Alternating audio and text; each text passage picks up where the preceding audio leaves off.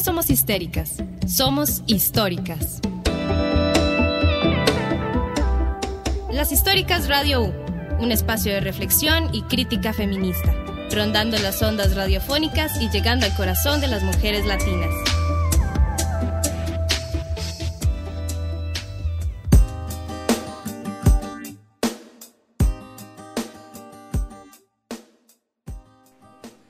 Muy buenas noches a todos y todas las personas que nos están escuchando, ya sea por la transmisión del Facebook Live de las históricas o bien por nuestro canal de Zoom.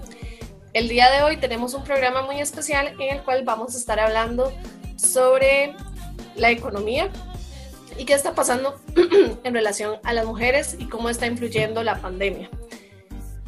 Pero primero eh, queríamos comentarles que eh, vamos a retomar una de nuestras secciones que habíamos dejado un poco de lado desde que comenzamos eh, nuestras transmisiones virtuales. La sección de lectoras informadas vuelve a partir de este programa, entonces queríamos empezar el programa con una pequeña recomendación. El día de hoy les traemos un texto llamado Afrontando la pandemia COVID-19 y sus consecuencias desde la psicología social feminista, la cual menciona su autora, Rosana Rodríguez Bailón, quien eh, en su texto busca incorporar la perspectiva de género o perspectiva feminista transversalmente al conocimiento científico, porque considera que es una necesidad señalar la diferencia y las implicaciones que están teniendo algunas instancias. Eh, esta es una recomendación que nosotros les dejamos por si quieren abordar un poco más sobre el tema de las consecuencias que nos está dejando el COVID-19.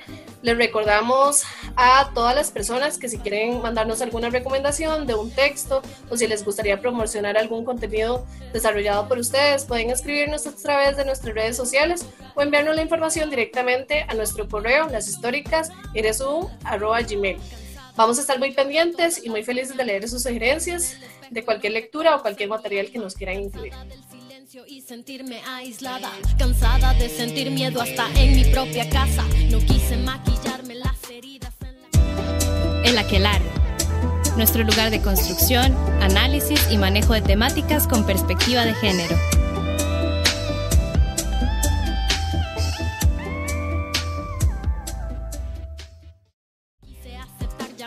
Ni disculpas vanas. No quiero más heridas, quiero luchar por mi vida. Quiero contar mi historia, no quiero ser una cifra. Y bueno, para abordar el tema del día de hoy nos acompaña Sofía Guillén Pérez. Ella es economista, docente de la UCR y consultora. También nos acompaña Silvia Mesa. Ella es coordinadora del equipo interdisciplinario del CIEM, Centro de Investigación en Estudios de la Mujer, donde se atienden personas que son hostigadas sexualmente. Además de ser investigadora, también es docente en la maestría en estudios de mujer, géneros y sexualidades. Y es representante para Costa Rica en el Comité de, Expertos del MISEVI, que es el mecanismo de seguimiento a la Convención de Belém do Pará. Muchas gracias por, por atender la invitación y por acompañarnos el día de hoy. Gracias a ustedes por el espacio. Muchas gracias por invitarnos, María. Y bueno, quisimos abarcar este tema ya que si bien eh, con el paso de las semanas estamos viendo que las repercusiones que estamos teniendo o que si bien el COVID-19 y todo el tema de la pandemia nos está dejando, eh, parece ser que nos está afectando a todas las personas, sin importar el género, las condiciones económicas, nuestra condición social. Y eh, consideramos que es conveniente hablar de cómo esto está afectando los temas de género y las implicaciones económicas que vamos a tener y que inclusive ya estamos viendo actualmente. Bueno, para empezar, eh, como todo este análisis y discusión de, este tema, eh, queríamos empezar con unos datos que, trajimos y bueno, es que el Instituto Nacional de Estadística y Censos, el INEC, reveló algunos datos sobre la tasa de desempleo en Costa Rica al primer trimestre del 2020. Estos datos son previos a la pandemia, donde subió a 12.5% respecto al 11.3% eh, que fue registrado en, en el mismo periodo, pero del 2019, el nivel más alto de la historia. Eso se traduce en 38 mil personas más que en el mismo periodo del 2019. La tasa de desempleo abierto fue estimada en 12.5% de la fuerza, fuerza laboral, siendo de 9.6% en hombres y de 16.7% en mujeres, con un crecimiento de 3.7 puntos porcentuales con respecto al primer trimestre del 2019. O sea, estos datos los estamos recopilando previo a la pandemia, ¿verdad? Entonces, eh, quisimos eh, tener esto acá para eh, iniciar con Sofía, que tal vez nos pueda decir, si nos enfocamos en estos datos de desempleo tan altos, que en el caso de las mujeres casi que duplica al de los hombres, ¿a qué puntos pueden estar ligados esta situación de desigualdad tan notoria?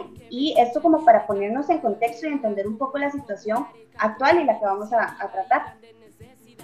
Claro que sí, muchas gracias. Yo también traía, también traía una imagen que quería compartirles. Si me habilitan por ahí el Zoom, dice que no estoy habilitada para compartir la pantalla, si lo pueden por ahí habilitar. Eh, pero en todo caso se los voy, se los voy comentando, me, me dicen cuando ya pueda. Yo también quería poner algunos datos sobre la mesa porque creo que en lo que respecta al trabajo de la mujer, tendríamos que estar viéndolo Perfecto. Tendríamos que estar viéndolo a dos niveles. Está el trabajo remunerado, que son los datos a los cuales corresponde los que perfectamente nos leía hace un momento Caro, y está el trabajo no remunerado. Para dimensionar el impacto que una pandemia como el coronavirus puede tener en una mujer, pero también una crisis económica y una recesión como la que se nos avecina puede tener sobre las mujeres, hay que leer, creo yo, ambos escenarios.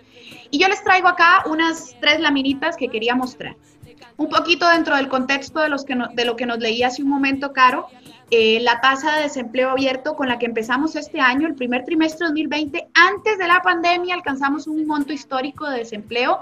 Vean la diferencia de tasa de desempleo entre hombres y mujeres, ¿verdad? Una tasa de desempleo para las mujeres del 18% y una para los hombres del 8.6%. La de los hombres no es bajita, ¿eh? 8.6 es alto pero estamos hablando de 10 puntos porcentuales por encima para las mujeres y también en el subempleo. ¿Y qué tiene que ver el subempleo con esto? Ya, es que no solo hay que ver los números, creo yo, sobre desempleo, sino que tenemos que fijarnos en el empleo remunerado, aquello que se relaciona con la calidad y la subsistencia. El subempleo suelen ser actividades relacionadas con la subsistencia. Por ejemplo, yo quería trabajar toda la semana tiempo completo, pero solo encontré un cuarto tiempo y lo agarré porque es lo que hay, ¿ok? Por ahí es por donde va precisamente el subempleo. Vean qué diferencia tan marcada tenemos también en esa zona. Y además hay un dato más que no lo puse por acá, pero que es el dato de la informalidad. Este año, antes de la pandemia, de cada 100 personas que trabajaban, casi la mitad trabajaban en la informalidad, un 46%. Hombres y mujeres. Pero ojo, porque para las mujeres las condiciones laborales que implican que no hay seguridad social, que no hay póliza de riesgos del trabajo, que no hay contrato formal, que no hay permisos de maternidad, tienen un conjunto de consecuencias en su calidad de vida y en la calidad de vida del hogar eh, muchísimo más marcadas. Quería mostrar las brechas salariales con las que cerramos el 2018. Estos son datos del 2018, está la minita, porque la hizo el INE, que es una infografía muy interesante que hizo. Vean las brechas salariales. En todos los sectores, las brechas entre hombre y mujer, eh, tenemos que son brechas muy marcadas, 86.7%. Vean, por ejemplo, la brecha en el seguro al trabajo. La mujer tiene menos seguro al trabajo que el hombre, ¿verdad?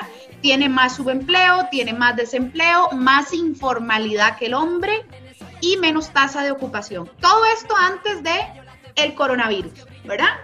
Eh, la jefatura femenina en pobreza, 25.2%. Por eso es que en Costa Rica hablamos de que la pobreza tiene rostro de mujer.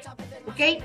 Y eso es tremendo. Eso es tremendo porque cuando hablas de políticas económicas regresivas que no diferencian, que cargan costos adicionales y que se vuelven muy regresivas y muy costosas para los sectores más pobres, estás hablando al final del día de mujeres a las que se les dificulta el día a día. Y quería mostrarles estos dos grafiquitos que para mí son reveladores, porque acá en Costa Rica hemos vivido bien durante mucho tiempo en términos generales, pero las últimas décadas hemos perdido noción de en dónde estamos en relación a América Latina.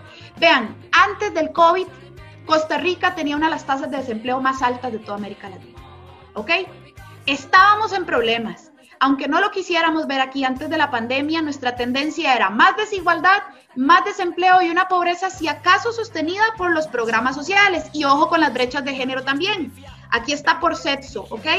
El puntito azul es el hombre, el triangulito es la mujer. Vean Costa Rica, tasa de desempleo, estas son estimaciones de la CEPAL. Vean en América Latina las brechas de género que existen. A excepción de Barbados, que rompe por ahí un poquito con el esquema, en la mayoría de los casos el hombre padece menos desempleo que la mujer. América Latina, ¿ok? Y el Caribe. Y la otra parte de esta historia que quiero dejar sobre la mesa para empezar la conversación de hoy tiene que ver con el trabajo doméstico no remunerado. Porque está el trabajo remunerado que se reconoce a un valor de mercado específico en el que hay brechas salariales y nos están reconociendo menos en promedio, como ya vimos. Pero también hay un trabajo no remunerado de muchísimo valor que genera mucha riqueza, pero que rara vez es realmente valorado por la sociedad. Hace poco el INAMU y el Banco Central lograron hacer públicas las cuentas satélites en donde demostraban que casi la cuarta parte del Producto Interno Bruto, ese es el tamaño de la riqueza que genera el trabajo doméstico no remunerado, casi una cuarta parte del PIB, ¿ok? Y eso es un montón. Ese es el trabajo de la mamá, de la hermana, eh, de la novia, de la esposa que está limpiando, que está barriendo, que está lavando. Y es trabajo no remunerado, pero que en la práctica representa una carga adicional para las mujeres y también limita sus posibilidades. Vean, por ejemplo, este promedio de horas. Eh, el promedio de horas en el trabajo remunerado versus en el no remunerado. Trabajo doméstico no remunerado. Mujeres, tiempo efectivo promedio 36 horas. Hombres, 14. ¿Ok? Hay una clara diferencia en la distribución de tareas del hogar. Eso no es nada nuevo, pero lo quería dejar sobre la mesa con datos de la encuesta eh, que hace el INEC de uso del tiempo y la mayor parte del tiempo se nos va en preparación de alimentos, limpieza, cuidado de personas. Entonces uno dice, bueno, ¿y qué tiene que ver todo este asunto con la pandemia? Tiene todo que ver. Porque resulta que se han ido todas las familias a meter a las casas y a esa mujer que ya se ocupaba de la mayor parte de las tareas del hogar no remuneradas, ahora se le pide también teletrabajo y tiene que estar haciendo teletrabajo mientras cuida a dos hijos, mientras limpia, mientras prepara el almuerzo, mientras vive con tensiones eh, puede ser familias en las que hay violencia intrafamiliar y entonces estás conviviendo con el agresor. Es decir, tiene un montón de implicaciones en la calidad de vida de las mujeres. Y ojo, lo dejo sobre la mesa también. Las iniciativas que vengan después del COVID tienen que ser iniciativas pensadas en no profundizar estas desigualdades. Nos decían, pongamos como ley la flexibilidad laboral. Eso puede sonar muy interesante, pero pónganse ustedes a pensar en lo que significa para una mujer trabajar cuatro días a la semana, 12 horas, cuatro días que pueden ser jueves, viernes, sábado y domingo, ¿verdad? Ya, ¿qué red de cuidado te cuida 14 horas un niño? ¿Qué implica para ella en la familia tener que lidiar con horarios laborales de ese nivel? Las medidas que se tomen después de la pandemia no deben ser medidas que profundicen aún más la brecha y la discriminación que las mujeres ya vivían antes del COVID. Lo dejo ahí en esta primera parte de mi intervención.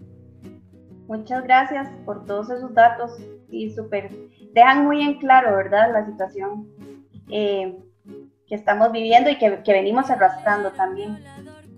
En relación a esto, nos gustaría también preguntarle a Silvia que si bien esta era la situación de desigualdad que estamos eh, percibiendo para las mujeres y también para eh, otras clases, bueno, otras personas, otras poblaciones.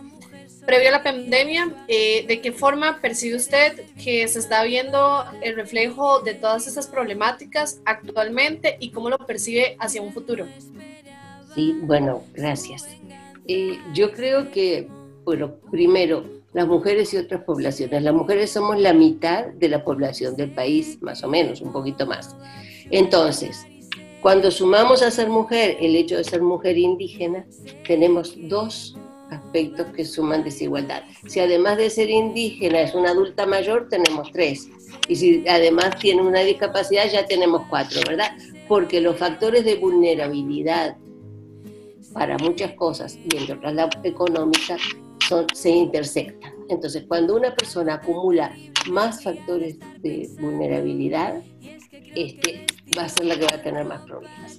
Y nosotros partimos en este momento, el otro día Monserrat Zagot decía que lo que estamos viviendo es una crisis civilizatoria, porque esta crisis del COVID ha movido todos los cimientos de las sociedades tal como las vivíamos. Y la gente nos habla de la nueva normalidad y a mí me da mucho miedo que va a ser esa nueva normalidad. ¿verdad? Me da mucho miedo porque las mujeres partimos, como los datos de Sofía lo mostraban muy claramente, de una situación, de desigualdad. Entonces, llega el COVID y nos dicen quédese en casa y se romantiza el quedarse en casa. ¡Ay, qué maravilla! Podemos estar todo el día juntos y los chiquitos y más tiempo con la familia. Y en realidad el quedarse en casa es una trampa. Es una trampa porque para poderme quedar en casa tengo que tener asegurado un ingreso mínimo. Y si no tengo asegurado ese ingreso mínimo, ¿cómo hago para quedarme en casa? Entonces empiezo a depender de un bono que quizás llegue del gobierno y ese bono le va a llegar al que tenía el trabajo más formal, digamos, o el que trabajaba más horas, que va a ser quién? El Señor. ¿Cuánto le va a llegar de ese bono a la mujer y al resto de la familia? Nada lo garantiza, ¿verdad? Por eso a veces son mejores la distribución de alimentos que los bonos en efectivo.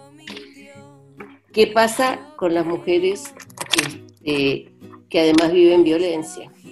O sea, me quedo en casa, pero entonces afuera está el coronavirus y adentro, no hagas eso, perdón, mi gata. Este, afuera está el coronavirus y adentro tengo un agresor y ni siquiera puedo pedir ayuda porque no puedo agarrar un teléfono y llamar al 911 porque me va a oír y se va a transformar peor la, situación de violencia. Entonces, estamos en una situación de crisis que nos coloca a las mujeres en un riesgo mayor, un riesgo de mayor pobreza de la que teníamos y además un riesgo de violencia. Entonces, en este momento todo el mundo dice, es que la, economía está, está congelada, ¿verdad? La economía no está caminando. ¿Y saben qué economía está caminando? La economía del cuido. Esa que no nos pagan a las mujeres. O sea, eh, hablar de trabajo no remunerado, eso es un, un este, una cosa muy nueva, ¿verdad? Porque el trabajo doméstico nunca fue considerado trabajo. Cuando nosotros, yo participé en la, en la encuesta, en el diseño y en la aplicación de la, de la encuesta de uso del tiempo del área metropolitana, la del 2011. Y cuando nosotros empezamos a hablar de que lo del trabajo de la casa, el trabajo doméstico, era trabajo, y era trabajo porque si yo le puedo pagar a una persona para que haga lo que yo hago en la casa, con el mismo resultado, ¿verdad? La ropa la puedo lavar yo o la puedo lavar una persona a la que yo le pague. Entonces, a mí no se me paga porque, porque es amor y no es trabajo. Entonces ahí entramos en esa gran discusión de lo que es el trabajo no remunerado y de cómo las mujeres, además, hay otro dato interesantísimo que es que las mujeres acumulamos jornadas, ¿verdad? O sea, tenemos una jornada que es la jornada de trabajo remunerado. Las mujeres que tenemos trabajo remunerado, otras no lo tienen. Entonces, tengo el trabajo remunerado, pero a eso tengo que agregar que cuando llego a la casa me tengo que ocupar del trabajo no remunerado, doble jornada. Y si además tengo un segundo empleo o estoy estudiando, triple jornada. ¿verdad? Y cuando sumamos la carga global del trabajo, que es sumar el trabajo remunerado más el no remunerado, las mujeres trabajamos siete horas y fracción a la semana más que los hombres. ¿verdad? O sea, es un día completo prácticamente que trabajamos más. ¿Qué pasa en este momento? Algo que dijo Sofía, la simultaneidad. O sea, las mujeres hemos funcionado con nuestras dobles y triples jornadas porque dejo al chiquito en la escuela, me voy a mi trabajo remunerado, recojo al chiquito de la escuela, voy para la casa, hago tareas, hago, hago labores domésticas y, el cuido del niño, porque además ahí hay una cosa que la cuesta de uso del tiempo no puede medir, que es lo que se gasta en simultaneidad del trabajo y que es el desgaste emocional que supone esa simultaneidad. Pero ahora, ¿qué pasó? Entonces, tengo que trabajar, hacer mi trabajo este, remoto, entonces supongamos que trabajo en una empresa privada, y en esa empresa privada me marcan que yo estoy, me senté a las 8 en la computadora, me paré a las 12 a almorzar, a la 1 me volví a sentar y me levanté a las 5 de la tarde. ¿Y qué pasa si tengo dos chiquitos que están en la casa, que además tienen las tareas que les mandan de la escuela, porque en este momento hay muchas tareas a distancia? En los casos de los hogares que los niños tienen acceso a una computadora y un montón de cosas, de todas maneras hay que explicarlo. O sea, y no es lo mismo, o sea que en este momento las mujeres estamos haciendo el trabajo remoto, haciendo las labores domésticas, el cuidado de los niños y las niñas y estamos además trabajando como docentes de los niños, la que tienen niños, yo por suerte ya no. Pero es ese, esa cantidad de labores acumuladas determinan un nivel de estrés altísimo para las mujeres. Y el estrés se mide en salud, en salud física y en salud mental, en las dos. Y esto va a traer consecuencias muy fuertes para nosotros. La otra cosa es cómo salimos de la crisis. Los modelos que están presentando son modelos que no mejoran la situación de las mujeres, la van a empeorar. Ya hay países que están enamorados de seguir con esto del trabajo remoto. ¿verdad? O sea, nos quedamos en la casa, la empresa no gasta tanta luz, no gasta tanta agua, lo gasto yo en la casa. Este, no va a haber presas, hay menos delitos en la calle porque estamos todos encerrados, ¿verdad? Entonces, pero eso, si se, si se continúa, va a tener efectos devastadores en la salud de las personas de las mujeres especialmente, pero de todas las personas, de los niños y las niñas que no pueden salir a jugar, ¿verdad? Entonces estamos en una situación de una inmensa crisis que si no nos movemos rápido para prever la salida con una visión de género, con una visión de lo que les puede pasar a las mujeres, nos vamos a encontrar mucho peor. El panorama ya venía muy difícil desde hace muchos años. Hay un avance conservador muy grande a nivel mundial. Ese avance conservador tiende a retasear derechos de las mujeres y ahora le sumamos este, toda esta crisis terrible que estamos viviendo. Entonces podemos ir a una sociedad mucho más injusta de la que estamos teniendo. Sí, muchas gracias. De hecho, se ha tratado de alguna forma eh, hasta de, convencer, ¿verdad? Hay como toda una mercadotecnia detrás de, lo del teletrabajo, ¿verdad? Por decirlo de alguna manera, porque se ve como hasta imágenes donde dice, sí se pudo, sí se pudo demostrar que el teletrabajo era una opción, ¿verdad? Pero ¿para quiénes, verdad? ¿Quiénes son las personas más perjudicadas de todo esto? Como dicen ustedes, cumpliendo tres roles de trabajo, ¿verdad? Que ahora sí se recarga hasta la educación de los hijos porque eh, los colegios, escuelas y todo mandan tareas, ¿verdad? Por montones que no les da ya chance a las, principalmente a las mujeres, eh, casi de cumplir con todas las otras cosas que tienen que hacer. Este, Sofía, y queríamos también, eh, teníamos otra preguntita por acá que es, bueno, la ONU advirtió hace un par de semanas que la pandemia podría tener consecuencias devastadoras en las niñas y mujeres del mundo, eliminando años de avance en la lucha por la igualdad de género y los derechos humanos. Eh, desde el punto de vista económico, ¿a qué desafíos nos enfrentamos como sociedad y como un sector más vulnerable, verdad, de la misma? Bueno, creo que voy a partir para responder esa pregunta de la necesidad de eh, procurar algo que dependiendo de la filosofía de cada pueblo lo llaman distinto. Podríamos hablar de la justicia social, habrán pueblos que le llamen buen vivir, habrán otros que le llamen bien común, en fin. El mayor reto que enfrentamos como humanidad en este momento es asimilar, entender que lo que habíamos comprendido hasta el momento como economía, que esos modelos de desarrollo que traíamos, esa perspectiva de sociedad, era una sociedad que impulsaba muchísimas desigualdades, muchísimas brechas, hombre, mujer, ruralidad, urbano, eh, poblaciones de la comunidad diversa, eh, poblaciones afrodescendientes, poblaciones indígenas, poblaciones con eh, alguna capacidad diferente o discapacidades. Es decir, era una sociedad o es una sociedad y una economía eh, que pareciera profundizar brechas y desigualdades existentes. Dentro de eso, claro, casi la mitad de la población del mundo, que somos mujeres, somos una de las que estamos perdiendo. Pero no hay que perder de vista eso, ¿no?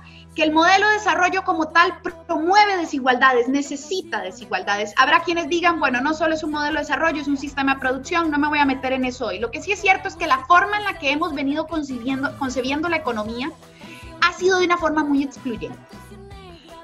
Partiendo de esa premisa, es decir, que hasta hoy habíamos promovido economías excluyentes, desiguales, sobre todo en América Latina eh, y en, otros, en otras latitudes del mundo, pero hablando un poquito de nuestra región, partiendo de esa premisa, ok, ¿cómo mejorar las condiciones de las mujeres? Lo primero es que si apuntas hacia la justicia social, generas más oportunidades en términos generales, ¿no? Y como tenés mujeres en condiciones de pobreza y que son muchísimo más golpeadas por desigualdad y brechas, facilitar mecanismos de justicia social y redistribución de riqueza hace que ellas en la práctica mejoren. Pero también se necesitan acciones afirmativas focalizadas, porque es cierto que las realidades no se viven igual para todos, ¿verdad? Es decir, sí, se ocupan políticas generales de justicia social, pero también acciones afirmativas puntuales focalizadas para la atención de violencia, para equiparar o eh, poder facilitar oportunidades eh, efectivas para las mujeres. Pero más quiero yo decir una cosa. Esta pandemia evidenció la necesidad de, lo que les decía hace un ratico, de hablar de justicia social y de mejorar condiciones eh, en términos de laboralidad y demás. Vean ustedes qué paradójico. Saquemos cuentas en Costa Rica. Un millón de personas bajo la informalidad antes del COVID. 300 mil personas desempleadas. Y dice el Instituto de Investigaciones de Ciencias Económicas que con el COVID se pueden perder 400 mil empleos formales. Estamos hablando de 1.700.000 personas en un estado crítico en este momento. En un país de 5 millones, 1.700.000 se quedaron en el aire sobre la nada. los que están en la informalidad sin contrato laboral. ¿Qué significa eso para una mujer?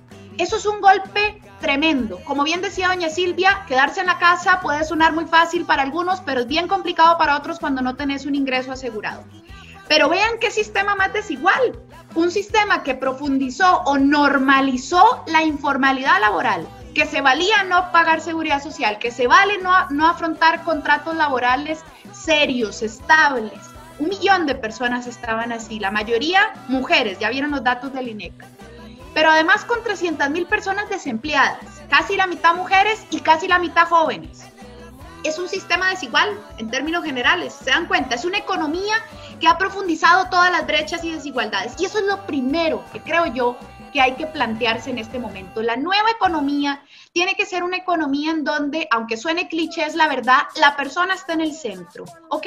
Hay una diferencia entre creer que el mercado todo lo puede y ahí va, claro, el mercado profundiza todas las desigualdades que haya, versus una sociedad o un mundo en donde el mercado es una herramienta más, pero el centro es la persona. La persona como sujeto, como parte de un colectivo y como parte de un medio histórico esa reconstrucción de cómo hacer economía es romper con un paradigma de muchísimos años.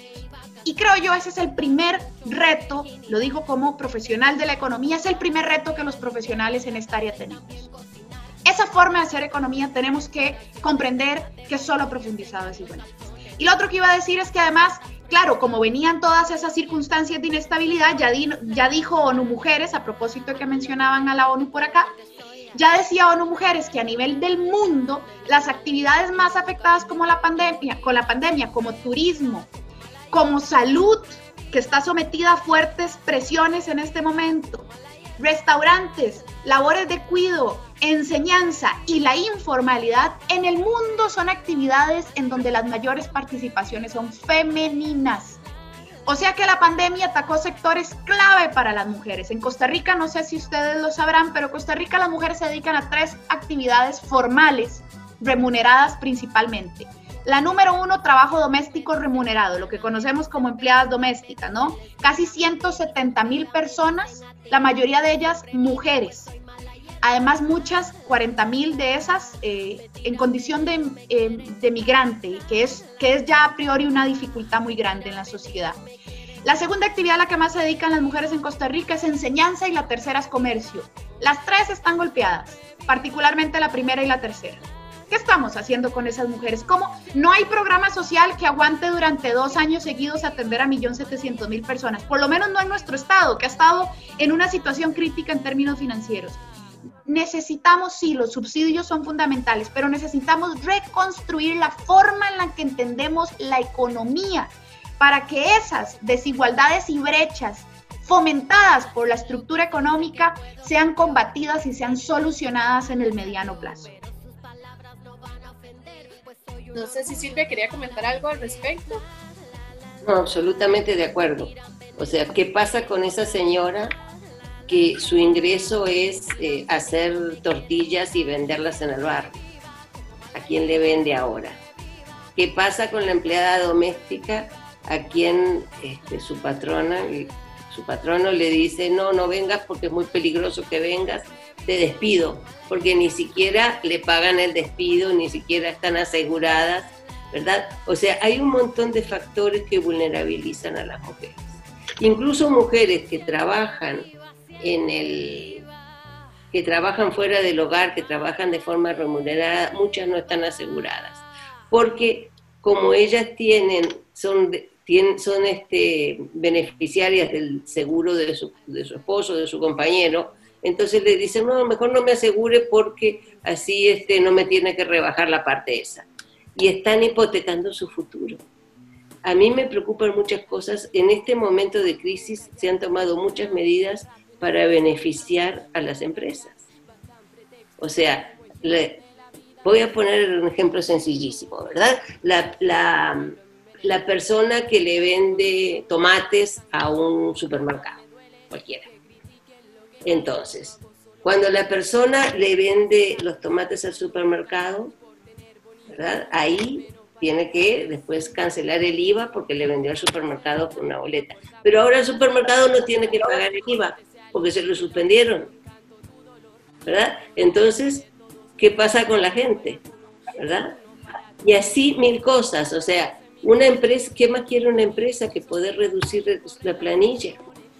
cuando está ingresando poco dinero y la gente que se queda con el contrato de trabajo suspendido o ahora antes trabajabas este, 40 horas a la semana, ahora vas a trabajar 5.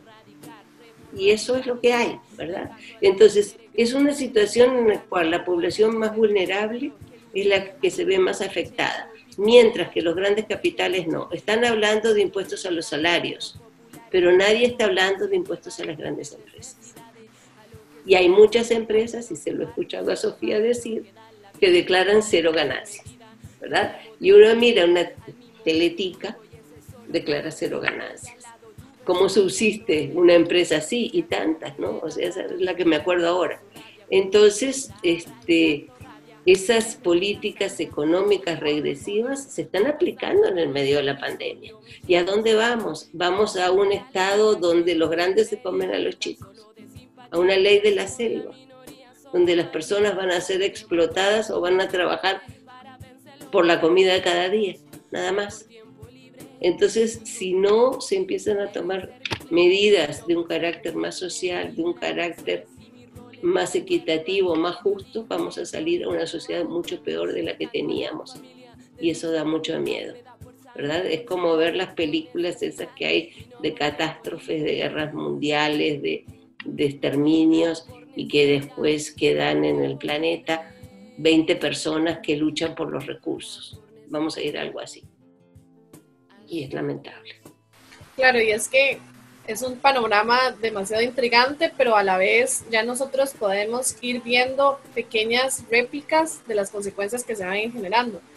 Y justamente queríamos eh, hablar sobre, sobre uno de estos temas que ya inclusive lo hemos estado viendo, los alces de la violencia de género, la violencia intrafamiliar, es uno de los primeros síntomas que se han visto de no solo la cuarentena, sino también eh, las implicaciones de que muchas personas se han quedado sin trabajo, ya sea el jefe o la jefa del hogar, y esto también ha perjudicado eh, la relación que hay en, en las casas.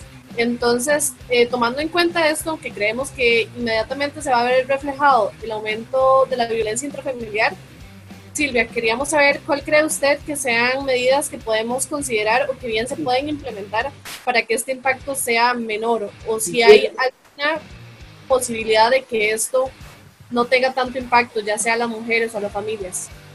Vieran que en este momento las cifras de denuncias han bajado y eso no es una buena noticia, porque eso no quiere decir que bajó la, que bajó la violencia. O sea, cualquiera que salga a decir que bien estamos trabajando, que ya no hay violencia, es una mentira. La violencia se sigue dando en las casas. Y con un agresor adentro de la casa, las mujeres, las niñas, ¿verdad? ¿Cuántas niñas están siendo acusadas en este momento? ¿Cuántas mujeres están siendo maltratadas?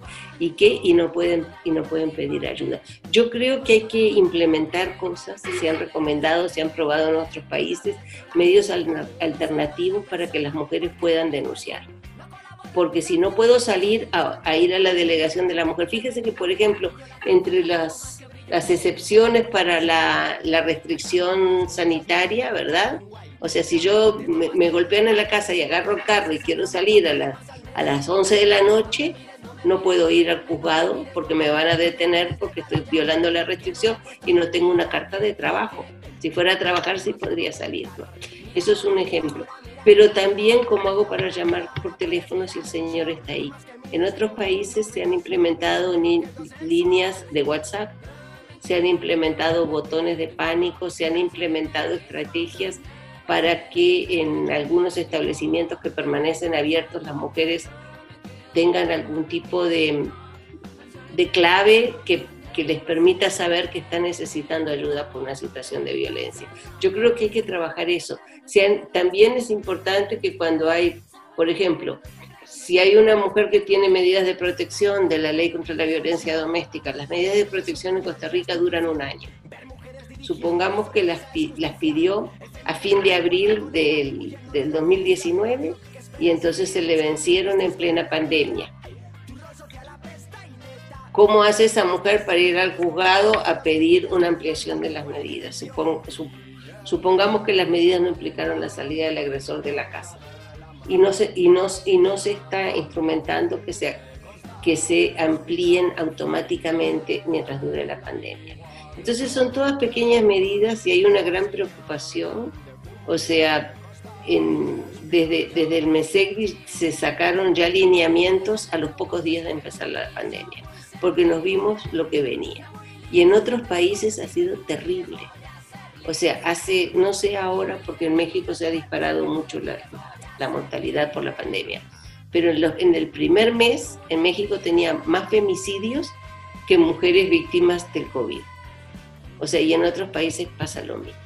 Entonces, Sí son circunstancias especiales que requieren una acción afirmativa de los estados de protección de las mujeres y de las niñas, los niños también en estas circunstancias.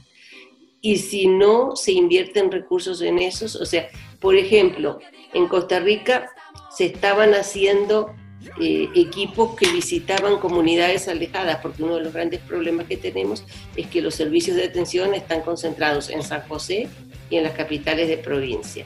Pero ¿qué pasa con una mujer que vive en un área rural y es, víctima de violencia? Entonces se habían implementado equipos interinstitucionales que hacían, iban este, de repente, no sé, a Buenos Aires, en OSA, o, o se iban a, a, meterse en, este, en, Guanacaste, en, zonas este, muy rurales. Y esos equipos no se están moviendo en este momento. O sea, se había diseñado toda una estrategia para llegarle a las mujeres que tenían más problemas para conseguir auxilio. Y eso la, pandemia lo para. Entonces sí, creo que hay que extremar las medidas para la protección de las mujeres, sin olvidar que la violencia no se va a acabar si no hacemos prevención. ¿verdad? O sea, eso es como un, como un círculo eh, vicioso, digamos, porque yo puedo, estoy atendiendo, es como cuando, cuando se, me, se me está quemando la comida, ¿verdad? Y se me queman cuatro ollas y voy y salvo una y se me queman las otras tres. O sea, yo puedo atender los casos de violencia que me, se reportan hoy, pero ¿qué pasa con los que no se reportan? Más o menos solo un 17% de las mujeres, y son los datos de la encuesta del 2003 porque no se ha hecho todavía la nueva, ¿qué pasa un 17% de las mujeres que sufren violencia buscan ayuda en alguna institución. ¿Qué pasa con el otro 83%? ¿verdad? ¿Cómo hacemos para e-, evitar que eso pase? La única manera es educando desde, desde la más tierna infancia a los niños y las niñas de una forma diferente. Y eso no se está logrando todavía. Entonces son muchas cosas que hay que hacer y en ese mundo post pandemia me temo que la explotación de las mujeres va a ser peor y que la protección va a ser mucho menor. Sí, de alguna forma eh, vuelve a pasar tal vez como lo que hablábamos con Sofía, solo que desde este otro punto de vista, eh, situaciones que se vienen arrastrando, ¿verdad? Y que en este momento de crisis explotan. La falta de prevención eh, a toda esta, esta situación de violencia que vivimos todos los días y se viene la crisis, explota de nuevo, ¿verdad?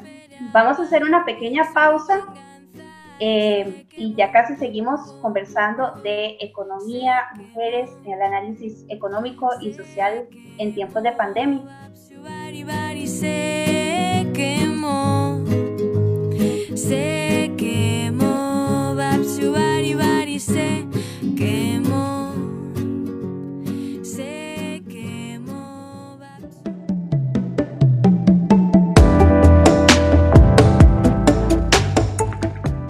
Hola, soy Karu de las Históricas Radio U.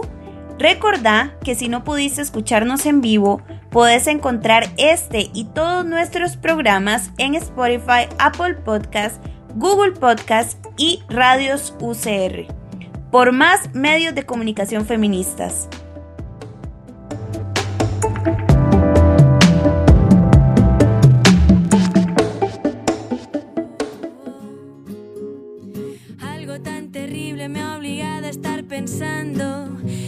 Creo que vestido con ropa tan inflamable, él se lo estaba buscando. Tendría que haber vuelto a casa un poco más temprano. Probablemente había estado Y bueno, para continuar, eh, Sofía, queríamos eh, hablar con vos sobre, desde el punto de vista económico, ¿qué medidas crees que se pueden tomar para mitigar lo más posible esta situación de crisis? Desde la figura del gobierno, desde los empresarios eh, y desde la colectividad a la que, eh, bueno, y, la, la, colectividad en general, y que esto haga que la brecha de desigualdad pues, no se expanda cada vez más eh, una vez que, en este momento y una vez que vaya a pasar toda esta crisis de pandemia. Sí, Creo que lo primero que habría que hacer es visibilizar que tenemos un problema asociado a la valorización del trabajo en términos generales. ¿Por qué? Antes de la pandemia platicábamos sobre problemas estructurales que para todos son bastante conocidos hasta ahora, ¿no? El déficit fiscal, el desempleo, son como cosas que nos suenan mucho. Pero como que fuimos normalizando con el paso de los años, fuimos normalizando que estaban bien nuevos mecanismos de trabajo en los que no había seguridad social, no había formalidad, no había contrato, no había coberturas. Tenemos un código de trabajo escrito versus lo que realmente sucedía en el mercado de trabajo. Y en medio de todo eso, con los datos que vimos al principio, ya nos ha quedado clarísimo el montón de recargas y brechas que tienen en la práctica las mujeres. Pero vean qué interesante, partimos de una sociedad que había normalizado menospreciar el trabajo de otros. ¿Por qué yo hablo de la necesidad de revalorizar el trabajo? Porque eso es lo que nos está ocurriendo. Se nos ha olvidado como sociedad que el fundamento de la riqueza es el trabajo y que precisamente está el trabajo remunerado y el trabajo no remunerado, pero que en la práctica genera riqueza, son necesarios para que la sociedad opere y camine. Y como no discutimos sobre eso, como no discutimos cuáles trabajos valorizamos y cómo los pagamos y en qué condiciones están, todo lo hemos ido normalizando. Y sí, todo bien, todo bien con tener trabajadoras domésticas remuneradas a las que no las aseguramos. Todo bien con que mamá sea la que se encarga de lavar todo y cocinar todo y tire yo los platos y ella los lave. Todo bien, lo hemos normalizado se nos ha vuelto común y corriente. La nueva etapa posterior al coronavirus, que a mí, al igual que doña Silvia, me preocupa cómo va a ser esa normalidad en términos económicos y sociales. Y por eso es que hace un ratito yo les decía a ustedes, la guía tiene que ser la justicia social, el bien común, el buen vivir o como ustedes quieran llamarlo. Pero esa nueva normalidad económica tiene que ir en función de eh, la valorización del trabajo que hacen hombres y que hacen mujeres. Y que debido a la distribución sexual del trabajo, en la práctica las mujeres han tenido recargadas labores de cuidado y muchas otras. Pero ves que cuando ya pones sobre la balanza, vamos a valorar el trabajo, entonces podés empezar a dar esas discusiones. En tanto eso siga invisibilizado, en tanto no nos interese que haya un millón de personas en la informalidad sin contrato laboral y que hayan 300 mil personas desempleadas y que 400 mil se van a quedar en la calle de la noche a la mañana, en tanto no discutamos sobre las nuevas condiciones de trabajo, no vamos a poder avanzar en términos de justicia social. Así que yo lo primero que pondría sobre la mesa desde ya, no a esperarnos a que pase la pandemia, no, desde ya, es el valor del trabajo en la sociedad. Porque hay como un prejuicio, ¿verdad? Como que nos han dicho, toda la riqueza la genera el empresario, el gran empresario. Vamos a ver, las grandes empresas generan riqueza, sí, todo bien, está bien. Pero la persona trabajadora es la que pone, es la que pone su cuerpo, es la que pone su cerebro, es la que genera riqueza y se nos olvidó el papel de la persona trabajadora en la sociedad. Tenemos que revalorizarlo. Segundo, educación. Coincido con lo que decía hace un rato doña Silvia. La educación desde los hogares y también la educación institucionalizada del sistema público.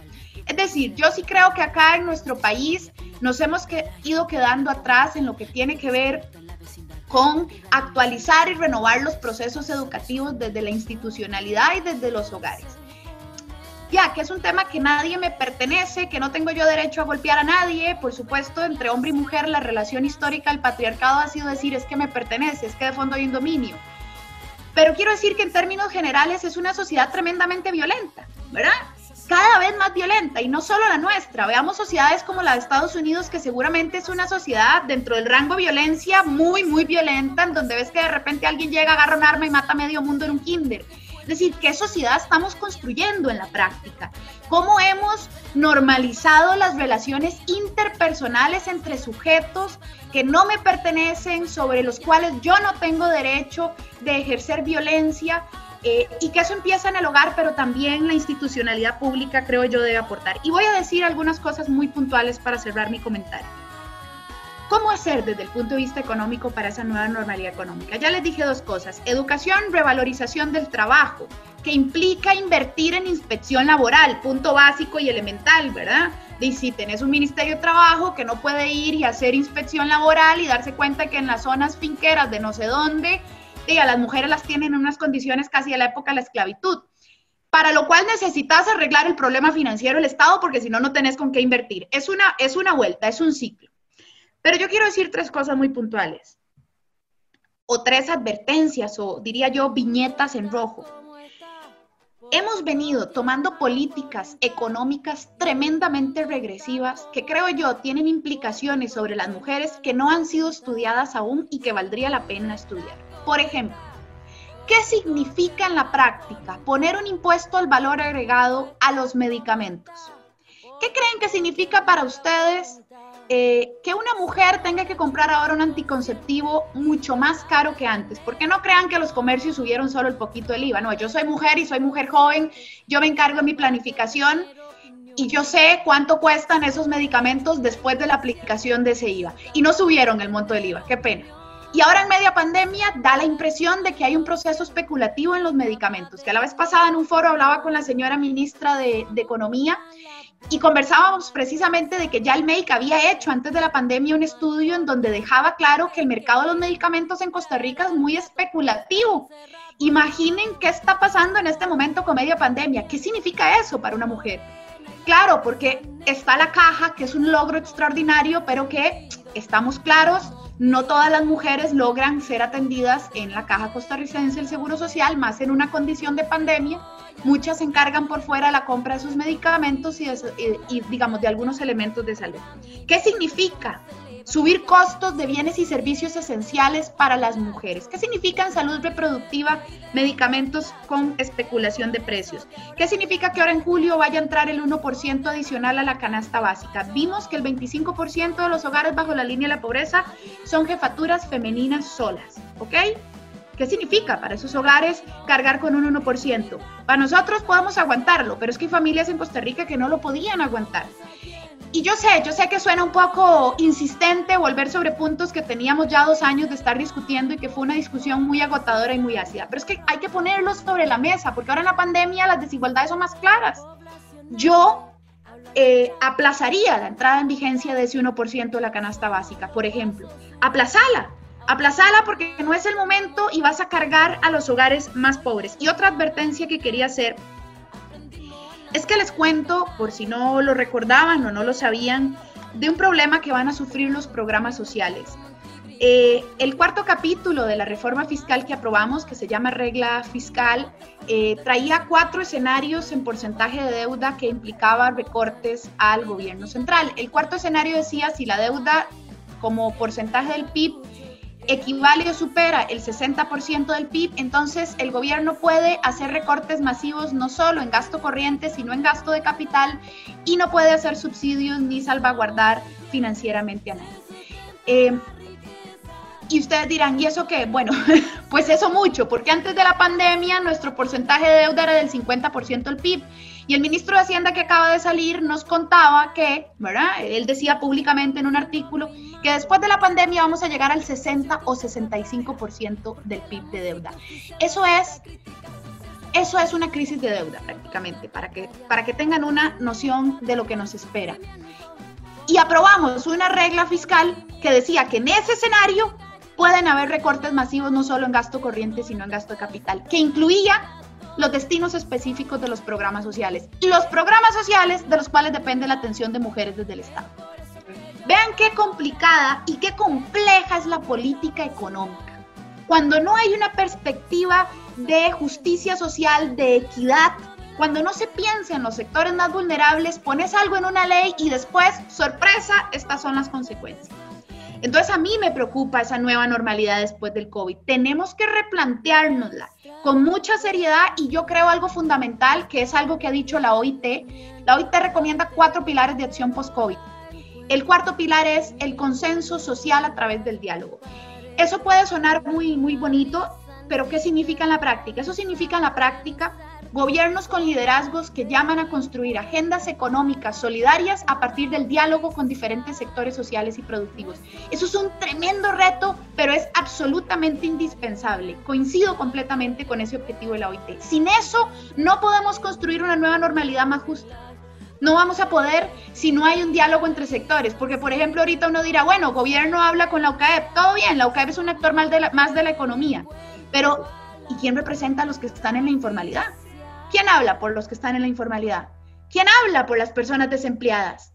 Es que hay sectores aquí que no tienen voz en este momento o que tienen voces que no están siendo escuchadas. Y por eso es que el diálogo social va a ser fundamental. Si no, las desigualdades se van a profundizar, incluyendo la desigualdad en la que estamos metidas las mujeres. Muchas gracias, Sofía.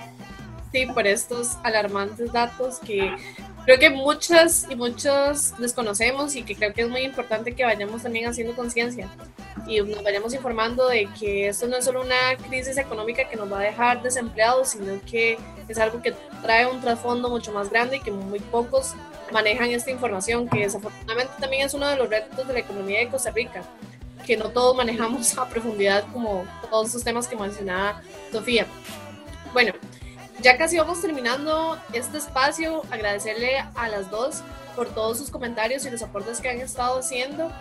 Quisiera eh, darle la palabra a Silvia si también nos quiere dar sus conclusiones respecto a este tema, como lo estaba haciendo Sofía también. Sí, eh, yo pienso que hay cosas que no podemos perder de vista. Eh, una es el resguardo, el resguardo de la institucionalidad para el adelanto de las mujeres. ¿verdad? Yo creo que en este momento hay muchas fuerzas, este, hay un proyecto de reunir instituciones y a mí me preocupa sobremanera la desaparición del INAMU. Si bien el INAMU no es maravilloso, pero y que yo lo conozco muy bien porque trabajé muchos años ahí, el INAMU es la única garantía de protección de los derechos de las mujeres en un Estado que los avasalla. O sea, yo diría que eso es una cosa muy importante. Sofía hablaba del impacto de la pandemia y una de las cosas que se va a impactar es el, FODESAF, ¿verdad? En este momento FODESAF está como... Pensamos que del presupuesto de PINAMU le puede llegar como la cuarta parte probablemente el año próximo con mucha suerte. Entonces, es un momento de, resguardar las instituciones, o sea, y se viene además un barrido de superávits, ¿verdad? Y si se barren superávits, terminamos, probablemente esto va a significar un cierre técnico de la institución. Entonces, creo que hay que tener mucho cuidado con eso. La, la otra cosa que quería mencionar es que como solución a la vida de las mujeres y a la situación económica de las mujeres, en vez de promover empleo y salarios justos, se ha promovido mucho el emprendedurismo. Y para mí eso es terrible. Las, las pequeñas empresas estadísticamente duran dos años y después se funden. Muy pocas consiguen pasar ese periodo. Entonces, estamos haciendo que las mujeres se endeuden, que inviertan para algo que no va a funcionar, y menos en esta economía. O sea, ¿qué, pasa si yo había puesto una pequeña empresa para eh, llevar, eh, digamos, catering, o sea, alimentos a, a las oficinas a la hora del almuerzo? ¿Qué estoy haciendo ahora? Hay algunas mujeres que han logrado reconvertir su empresa. Había una que hacía de vestidos de baño y ahora hace mascarillas. Pero ¿cuántas mascarillas vas a vender? Suponiendo que, que todas las personas compráramos una mascarilla, dudo que todas las personas puedan pagar una mascarilla de las reutilizables.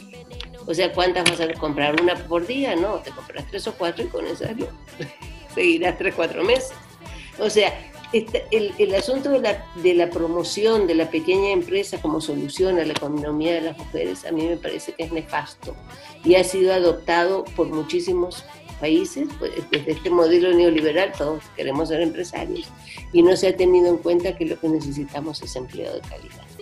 Eh, para cerrar, yo creo que no podemos perder de vista que por arriba de todo están los derechos humanos de las personas. Y eso implica el derecho a la vida, el derecho a la salud, el derecho a la educación y el derecho a recibir un salario justo y a, tener los bienes necesarios para vivir. Aquella, aquella pirámide de Maslow se nos está desmoronando porque las personas no están llegando a poder cumplir con el nivel de las necesidades básicas. y eso es una violación terrible de sus derechos humanos. Entonces, creo que eh, cualquier medida que se tome tiene que tomar como gran sombrilla el respeto de los derechos humanos. Muchas gracias, chicas. Gracias a vos, Silvia. Sofía, ¿nos querés eh, dar algunas conclusiones con respecto al tema? Sí, quizás en el minutito de cierre eh, yo rescataría varias de las cosas que hemos hablado acá. Eh, lo primero, ya veníamos de una situación compleja y precarizada para la mayor parte eh, de la población que trabaja, ¿no? Porque les decía, ahí sacamos cuentas, un millón de personas en la informalidad, 300 mil desempleadas y dice el Instituto de Ciencias Económicas de la UCR que 400 mil quedan sin empleo personas se quedan sin empleo ahora en el COVID. Entonces, tenemos que replantearnos, no podemos seguir por el mismo camino, eso es un hecho fundamental. Después del COVID, la nueva normalidad tiene que estar marcada por principios de justicia social, de bien común. Doña Silvia puso ahora un temazo sobre la mesa que, bueno, da para otro, para otra charla, que es aquello relacionado con emprender en esta sociedad, ¿verdad? ¿Qué significa eso en la práctica? Porque es muy interesante, nos han dicho, emprendamos, emprendamos, pero al mismo tiempo las condiciones de mercado son imposibles de sobrevivir, al mismo tiempo tenés banca pública y privada con tasas de usura absurdas para tarjetas de crédito, pero también para préstamos. Vamos, que en el sistema financiero costarricense hay dinero para prestar, lo que pasa es que nadie califica, son unas condiciones imposibles también con unas tasas abusivas. Entonces, por un lado, impulsamos a la gente a que emprenda, además que es algo tan íntimo, tan, tan un sueño tan profundo para una persona, todo el esfuerzo que pone en eso. Y por el otro lado, tenés condiciones de mercado tremendamente desiguales en donde un Walmart te pone descuentos en los productos agropecuarios sábados y domingos, que son los días de la feria, ¿verdad? ¿Qué significa para ese productor haber emprendido con su propio negocio de producir eh, hortalizas y demás en unas condiciones de mercado que no están hechas para él?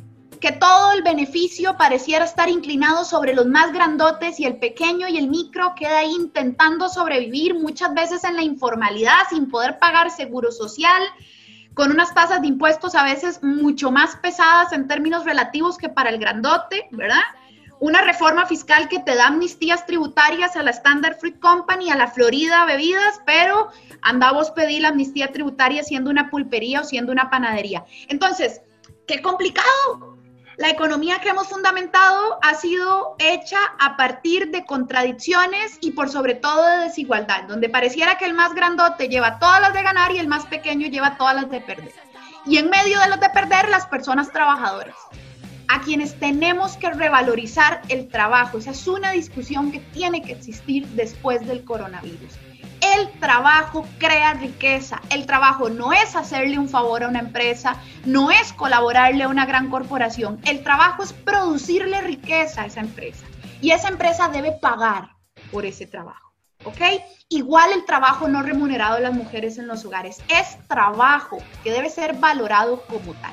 En fin, son cosas que creo que tienen que quedarse sobre la mesa y si hay por ahí algún economista viéndonos hoy, pues nada, decirle a mi gremio que nos tenemos que repensar un poquito más, porque no lo hemos hecho muy bien. Muchas gracias, de verdad, muchas gracias a las dos por toda esta información. Eh, de verdad, son datos, eh, análisis muy valiosos en estos momentos. Esperamos pronto poder tenerlas de nuevo para, para seguir hablando de estos temas. Son temas que se pueden extender muchísimo, ¿verdad? Pero si tenemos una horita de tiempo. Muchísimas gracias de verdad a ambas. También invitarles en las redes sociales de las históricas. Eh, subimos un videito manifiesto a propósito del hecho histórico que sucedió eh, hace unos días eh, con la, el matrimonio igualitario. Entonces ahí hicimos un pequeño videito para, para manifestar todo lo que sentimos con respecto a este paso y este avance en los derechos humanos. Entonces, pues nada, invitarles a eso. Y bueno, y ya para ir cerrando con este programa, también queríamos recordarles a nuestros oyentes que otra de las secciones que vuelve a las históricas es de la agenda si bien eh, sabemos que ahorita no podemos tener actividades presenciales, queremos incentivar a muchas de las actividades que se están haciendo de la forma virtual. Y para esta semana les queremos recordar, les queremos recomendar dos actividades virtuales que estarán pasando. Desde las históricas les, les instamos a que por favor respeten las normas de seguridad del Ministerio de Salud, mantenernos en casa lo mayor posible y compartiendo con nuestras burbujas sociales. Durante la semana de mayo, junio y julio, el Bejuco, que es una iniciativa de ASO Cultural Heredia, estará impartiendo varios talleres virtuales en relación a la gastronomía, al arte, la creatividad y todas aquellas actividades que nos permitan mantenernos resilientes bajo las situaciones que se nos pueden presentar en cuanto al COVID. Entonces pueden buscar en redes sociales, Facebook e Instagram sobre las actividades del Bejuco para que ustedes puedan participar. Y también otra actividad que queríamos comentar es que este próximo sábado Beso Diverso eh, va a estar haciendo una invitación a una clase de baile popular para celebrar el hecho histórico del matrimonio igualitario acá en Costa Rica. Eh, esto lo van a hacer de forma muy, muy sana, muy bella y eh, los invito a ustedes a que lo celebren bailando. Va a ser a las 7 pm, pueden acceder a sus redes sociales y buscarlos como Beso Diverso y ahí va a estar toda la información. Y bueno, con eso cerramos el programa del día de hoy. Agradecerle a Sofía, a Silvia por ser parte de este programa nuevamente, por poder abarcar un tema que consideramos que era muy importante y que va a estar muy presente, como ya lo vimos, en lo que ellas mencionaban el día de hoy. Y como decía Caru, ojalá las podamos tener en un futuro de nuevamente en el programa para hablar de qué pasó, si realmente todas esas cosas que estábamos antelando son así, qué panorama viene y a los oyentes, recordarles que todas las semanas tenemos un nuevo programa, que estén atentos a las redes sociales para el programa de la próxima semana.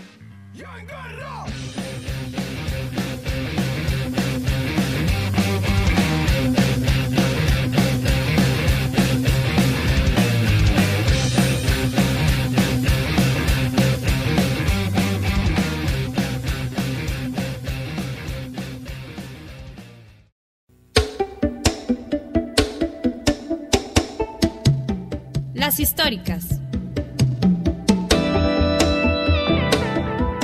Gracias por acompañarnos durante el programa de hoy.